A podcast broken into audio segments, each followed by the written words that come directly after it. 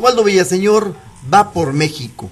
El PRD, el PRI y el PAN se coaligan para disputar 180 distritos electorales en este eh, federales en este país. Esta mañana el presidente le dio la bienvenida a esta coalición. Esta mañana el presidente a pregunta, no sé si si expresa, obviamente se esperaba una opinión del presidente, pues le dijo, pues eh, se están quitando la máscara nada más.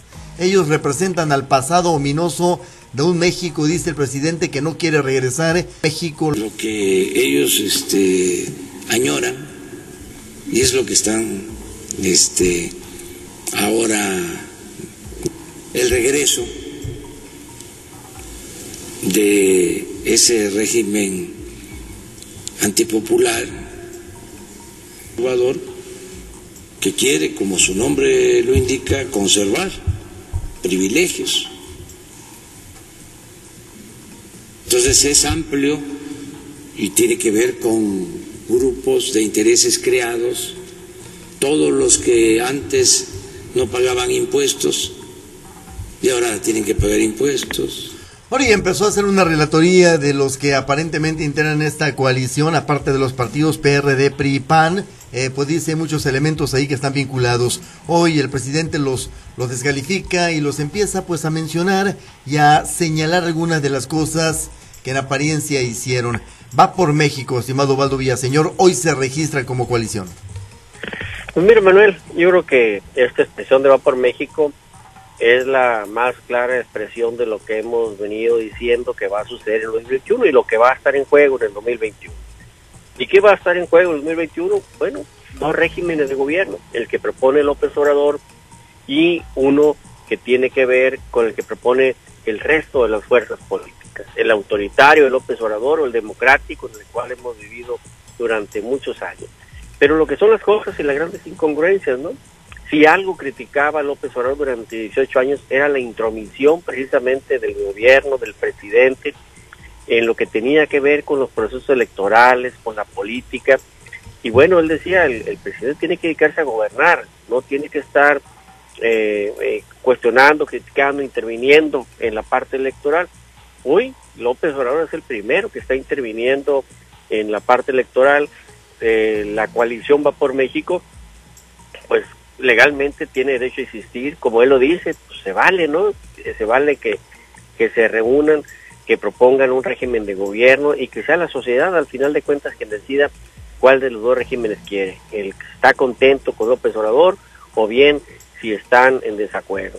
Lo cierto es que desde el púlpito presidencial, como todo el mundo le dice ya, pues el presidente sigue metido en la campaña electoral, el presidente sigue polarizando a los mexicanos y bueno, le va, va a ser la misma fórmula que hizo para ganar la presidencia, que fue polarizar a los mexicanos, la va a seguir impulsando para ver si logra mantener vigente a la 4T. Lo mismo hizo Donald Trump, a Trump no le alcanzó la polarización para, para reelegirse, vamos a ver si a López Obrador le alcanza esta polarización a la que le sigue pisando duro para mantenerse vigente en la 4T después del 2021. O bien, si la fuerza opositora le quita la mayoría en el Congreso Federal y con ello pues prácticamente se estaría eh, poniéndole el RIP a la cuarta transformación. Bueno, exactamente, una coalición, Diana Bon, que tiene eh, objetivos fundamentales hasta ahorita ya definidos, van por 180 distritos electorales federales en el país, Diana muy complicado, Emanuel, porque en mi particular punto de vista están sacrificando principios e ideología, aunque ya lo hayan hecho, en, recordemos, por ejemplo, cuando ocurrió el, el Pacto por México, que estuvieron de acuerdo en algunos eh, puntos y que esto derivó en que se pensara o se incrementara el rumor y que aparte López Obrador pues lo hiciera más fuerte el hecho de que había una alianza de facto, vamos a decirlo así, entre estos partidos políticos. Pero eh, yo creo que al formalizar una alianza de esta magnitud para enfrentar a un partido político como Morena, sí están sacrificando principios e ideología. Y también en el tema de Andrés Manuel López Obrador, yo creo que ya no necesita polarizar, ya está polarizado todo de una manera tremenda en el país, pero obvio, pues no está de más porque las para poder conservar el poder la población ha visto pues que los resultados por parte de Morena no son los que esperaban. La mayor parte de la población en México no está satisfecha con el resultado hasta ahorita por parte de Andrés Manuel López Obrador que es quien encabeza el movimiento de regeneración nacional no está muy complicado no la tiene tan difícil desde mi punto de vista pese a que están sacrificando principios e ideología no la tiene tan difícil esta coalición de PRI PAN PRD pero en la cuestión ideológica hace mucho que se perdió, estimado Carlos Ivana. Las ideologías partidistas eh, se han perdido, eh, se han ido diluyendo con el paso de, del tiempo desde que el PRI empezó a perder espacios y, y empezó a perder hegemonía unipartidista en México y empezaron a formarse este, este, tipo de alianzas o coaliciones que empezaron por otros partidos, los eh, de izquierda, que empezaron en otros partidos lo de derecha inclusive, eh, y hoy finalmente se alían impensablemente izquierda, derecha y centro, Carlos Iván. Sí, yo creo que desde que los partidos dejaron de ser pues un grupo de eh, ciudadanos que tenían un fin en común, que tenían un, eh, este, una ideología social, política, filosófica, a, a, convertirse en solamente instrumentos para llegar al poder eh, esto pues dejó de lado las filosofías de los partidos. Este asunto de que unos son conservadores y otros son este, izquierdistas o que unos son eh, de socialdemócratas, me parece que pues queda ya de lado, sobre todo porque hoy vemos como eh, gente que fue muy izquierdista, pues ahora está en la derecha, gente que fue muy de derecha, ahora está en la izquierda, y eso habla precisamente de que lo que hoy está rigiendo es la posibilidad de estar en la silla, donde están este, los recursos, donde están eh, de llegar a donde está la administración pública. Esa es la única filosofía que tienen ahora quienes conforman los partidos políticos. Entonces no importa si te alías con uno de izquierda o si te alías con uno de derecha, al final la, lo que los une a todos pues es llegar al poder llegar a la silla y este pues tratar antes de antes trataban como de identificarse con ciertos grupos sociales hoy no hoy me parece que pues eh, este asunto pues quedó de lado por parte de los partidos políticos y lo que buscan es pues eh, tratar de aliarse entre grupos políticos para poder pues cumplir el objetivo que es llegar hasta hasta la silla eh, presidencial o de gobierno o de la presidencia municipal o a las curules. Eso es lo que, lo que están eh, buscando ahora los, los políticos. Eh, mucho se ha dicho el chapulineo que en su momento era muy criticado porque pues obviamente al pasar de un partido a otro, eh, estaban eh, pues eh, violentando, estaban negando los ideales por los que aparentemente estaban luchando, pero ahora eso queda de lado, ahora vemos como sin ningún tipo de congoja candidatos se van de un partido a otro, porque lo comentamos, los ideales quedan de lado, solamente los partidos políticos ahora son instrumentos para poder pues aparecer en las boletas electorales, pero ya eso de las filosofías partidistas quedó de lado, Manuel. Exactamente, vámonos al origen de la alianza, estimado, o de la coalición, estimado Waldo Villaseñor. Eh, expone Carlos Iván que van en busca de la silla. Los eh, partidos coaligados exponen que esta 4T está llevando a través de algunas eh, medidas presidenciales avaladas por un aparato legislativo mayoritariamente morena, está llevando al país a, una debacle, a una destrucción. Y ese es, ese es el objetivo que anteponen para la formación de la coalición. El rescate primero del aparato legislativo que frene esas iniciativas presidenciales, eh. Bueno, lo hemos dicho en varias ocasiones. A ver, ¿qué va a estar en juego 2021? El 2021 va a estar, ¿qué quieren los mexicanos? Un régimen autoritario que se está ido prácticamente legalizando a través de reformas constitucionales que le han permitido al presidente concentrar poder, un amplio poder en sus manos, o bien quieren un régimen de instituciones tal como venía funcionando, perfectible hay que decirlo, y con sus vicios y con sus errores, pero un régimen de instituciones que garantizaban que los mexicanos tenían libertades garantizadas. Entonces, eh, eso es lo que va a estar en juego en el 2021. Ideologías, lógicamente no. Ahora, para impulsar cambios, se tiene que estar sentado en la silla, no se puede de otra manera. López Obrador no hubiera impulsado todos los cambios que, hay, que ha hecho, algunos buenos, algunos malos, cuestionables, pero no los hubiera logrado si no se siente en la silla. Al final de cuentas, eh, la silla es la que te permite tener esa posibilidad de realizar cambios. ¿Qué quiere la gente? Quiere estar como estaba en el pasado, con libertades, con oportunidades de trabajo, con oportunidades de vida, o quiere estar como está el día de hoy, donde se han perdido más de 12 millones de empleos, donde siguen los muertos sin que haya una salida para la violencia, donde no hay un presidente que apoya a los mexicanos en la pandemia, mientras en Estados Unidos anuncian otra bolsa eh, ambiciosa de más de 900 mil millones de dólares para apoyar por tercera ocasión a la gente para que se mantenga en casa y que pueda subsistir y que la economía vaya para adelante. Aquí en México ocurre todo lo contrario, lejos de ayudar al sector empresarial, que es el que genera los, los empleos, que el empleo es lo que le permite al mexicano tener ingresos para su familia, aquí termina golpeando todavía más el presidente al sector empresarial. Pues entonces, todo eso que se está viendo es lo que el mexicano va a decidir, va a decidir entre una opción o la otra. De ahí que eh, las ideologías salen sobrando. Lo que va a estar en juego es un cambio de régimen. Eso es, o un cambio de régimen o una continuación de un régimen que está imponiendo López Obrador. Y, y la gente va a decidir entre esas dos sopas. No va a haber más sopas que decidir, ni más ofertas que eh, evaluar por parte del mexicano en 2021. Bueno, exactamente, ahí está, ahí es ese punto. Y en el otro extremo, estimada Diana Bone, la, el punto de la decisión que vaya a tomar Morena el día de hoy en cuanto a su candidato al gobierno del estado de Sinaloa, ya de una manera más, más regional, más local. Están los cuatro eh, o cinco invitados, como dice Osvaldo, a la mesa eh, del señor y hoy define Morena eh, la candidatura de, sus, de su aspirante al gobierno de Sinaloa. Y eso, de alguna manera lo he dicho yo, todos dependen de todos, marcará la pauta para decisiones que tome ahora la coalición conformada por el PAN, por el PRI y por el PRD.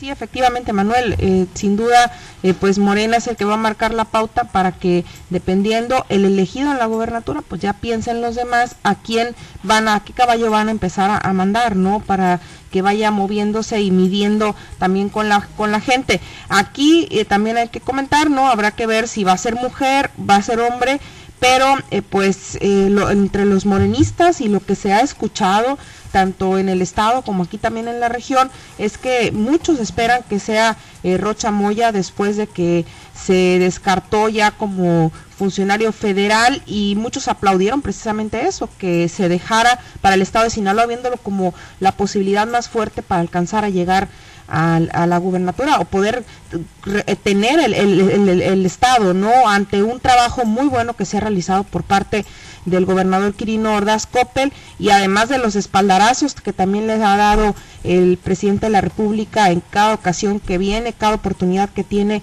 lo hace y por eso pues también eh, los morenistas están todavía eh, pues esperando a ver si Rocha Moya llega a ser el candidato, pues ver en él la posibilidad de eh, poder obtener Sinaloa. Anoche platicábamos con Gerardo Vargas Landeros, Carlos Iván, eh, preguntas expresas, él decía, yo le hago caso a las, a las encuestas donde participaron los sinaloenses y dice Gerardo Vargas, seis encuestas no pueden mentir, las seis me ubicaron arriba.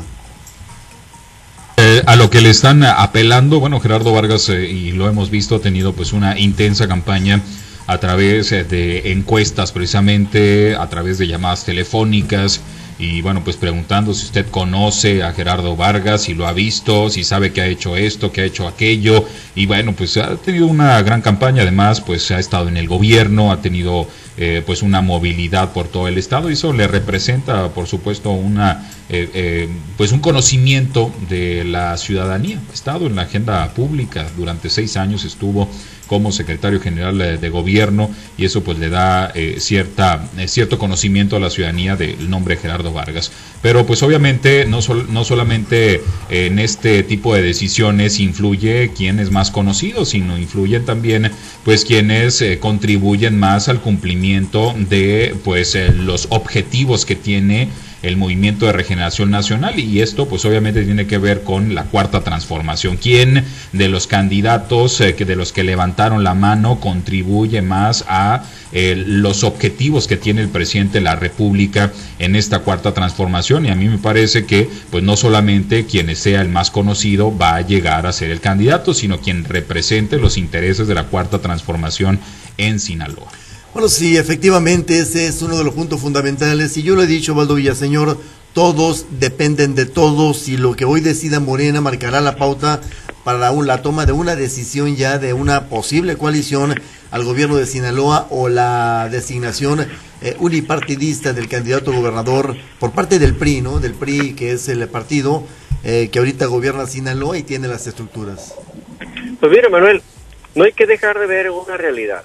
Eh, podrá haber mil casas encuestadoras que pongan a un personaje en el primer lugar de conocimiento de la gente, pero la encuesta que va a valer es una sola y esa encuesta es la de la marca AMLO y la opinión que se va a recoger es la de una sola persona, que es el presidente de la República.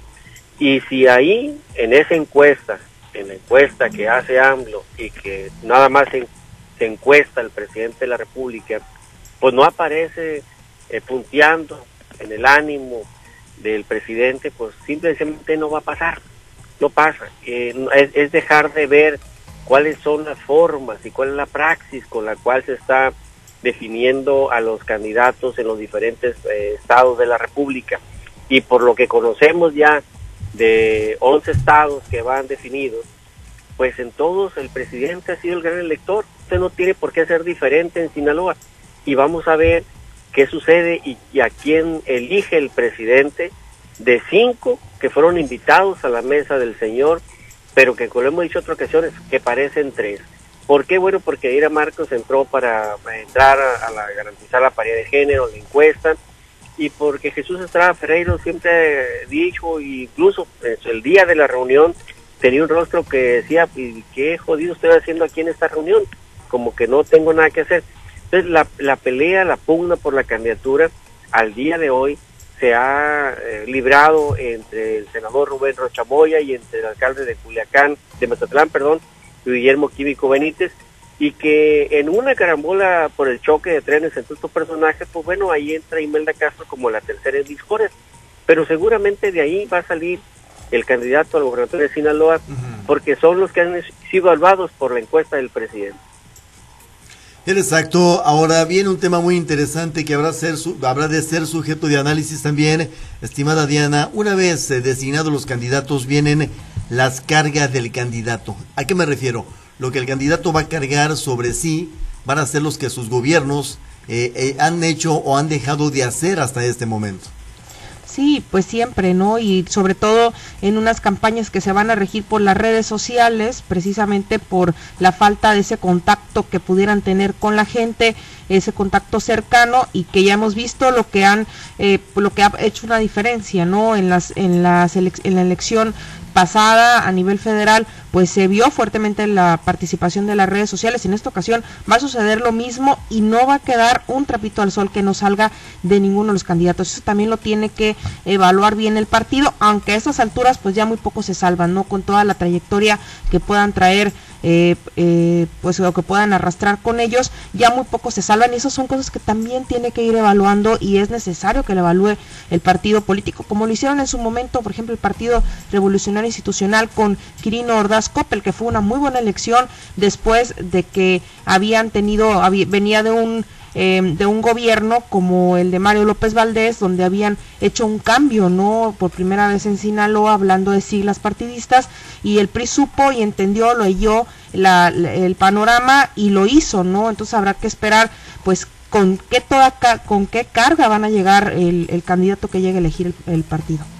Ese será un tema muy interesante, la carga del candidato, estimado eh, Carlos Iván Orduño, porque si ahorita saliera un candidato eh, pues ha puesto de elección popular, particularmente del nivel federal, le recriminarían por qué en diciembre se perdieron 71 mil empleos por alguna razón y por qué está ocurriendo lo que ocurre en México con más de 110 mil muertos por COVID-19.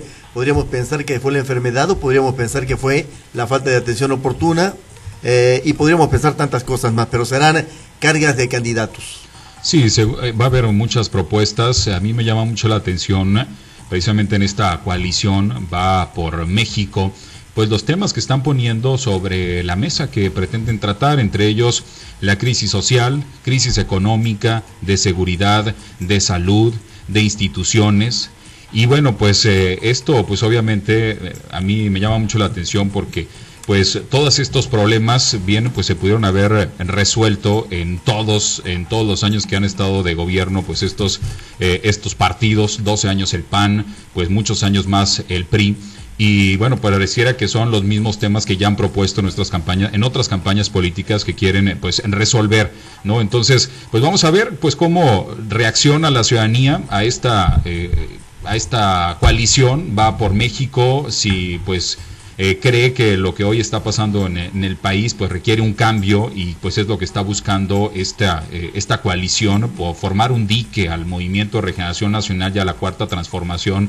Y pues eh, yo creo que aquí en este eh, eh, en esta coalición pues ver cómo cómo va a estar Sinaloa. A mí me parece que muchos dicen que va a ser pues un eh, que también pues se va a llevar a cabo esta coalición aquí. Aquí hay que ver si el partido sinaloense se va a sumar o no, o si se va a ir con Morena, o si va a ir solo, porque eso me parece va a ser eh, que la balanza se, se pueda inclinar o tenga mayor ventaja hacia un hacia el lado en el que el partido sinaloense eh, vaya en este estado de Sinaloa. Gracias, Carlos Iván, y buenos días. Buenos días. Diana Mon, gracias, buenos días. Buenos días, compañeros. Ovaldo Villa, señor, ponle remache rápido, breve. Pues bueno, lo que vamos a ver en 2021, lo hemos dicho, es un duelo de indignaciones están indignados con el PRIAN por la corrupción que se dio durante muchos años y los que están indignados con Morena y con el presidente López Obrador